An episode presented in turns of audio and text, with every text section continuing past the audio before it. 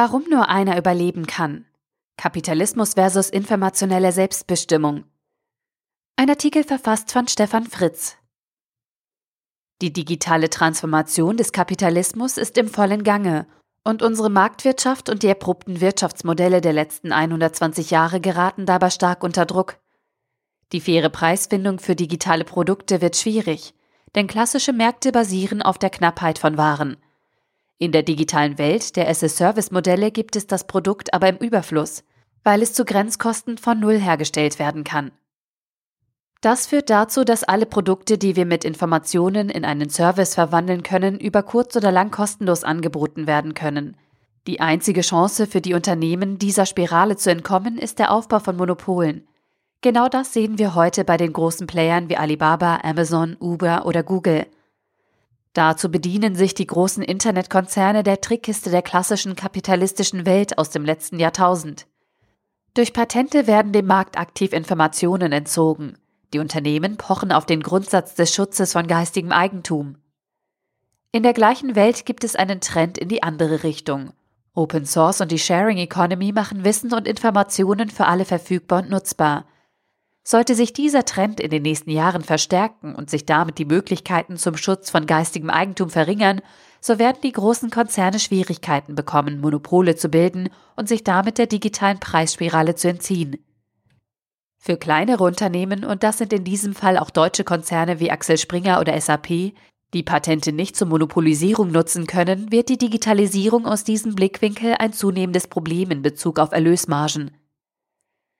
Der Marktwirtschaft droht aber aus einer anderen Richtung weiteres Ungemach. Dank Peer-to-Peer-Austauschmöglichkeiten der Konsumenten in der digitalen Welt, zum Beispiel eBay, kann wirtschaftlicher Austausch nun außerhalb von klassischen Märkten entstehen und damit Preis- und Kostenstrukturen durcheinanderwirbeln.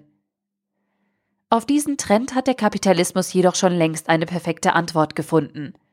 Plattformen und SS-Service-Unternehmen binden Externalitäten aktiv mit in ihre Dienste ein, Externe Effekte, Externalitäten sind Kosten und Nutzen, die in der Produktion oder beim Konsum entstehen, jedoch nicht beim Verursacher anfallen, sondern bei Außenstehenden.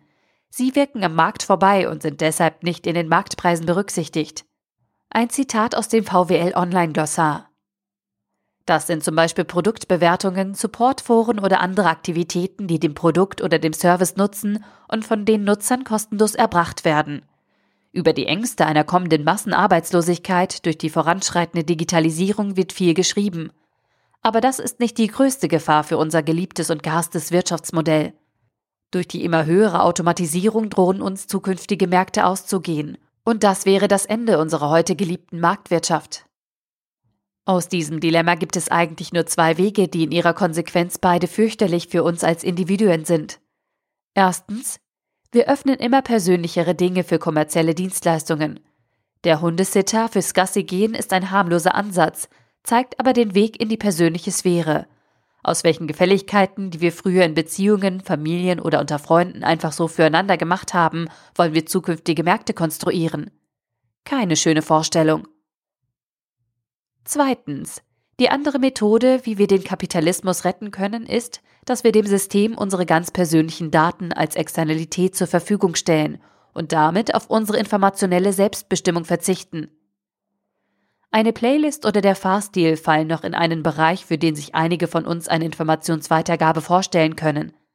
Aber wollen wir den Konzernen unseren Gemütszustand, unseren Beziehungsstatus oder Gesundheitsdaten zur Verfügung stellen, damit sie und damit das marktwirtschaftliche System in Zukunft weiter existieren können? Das Recht auf informationelle Selbstbestimmung ist im bundesdeutschen Recht das Recht des Einzelnen grundsätzlich selbst über die Preisgabe und Verwendung seiner personenbezogenen Daten zu bestimmen.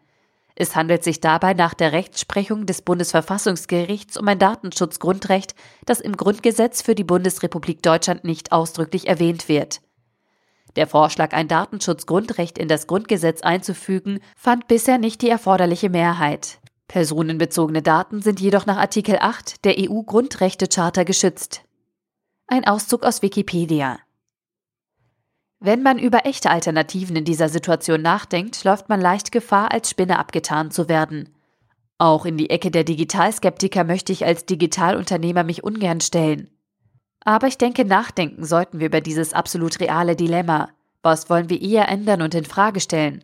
Unser aktuelles, scheinbar noch funktionierendes Gesellschaftssystem oder unsere informationelle Selbstbestimmung? Ich jedenfalls würde gerne meine informationelle Selbstbestimmung behalten und zusammen mit allen Interessenten darüber nachdenken und diskutieren, wie wir unsere Marktwirtschaft digital transformieren und verändern können. Der Artikel wurde gesprochen von Priya, Vorleserin bei Narando.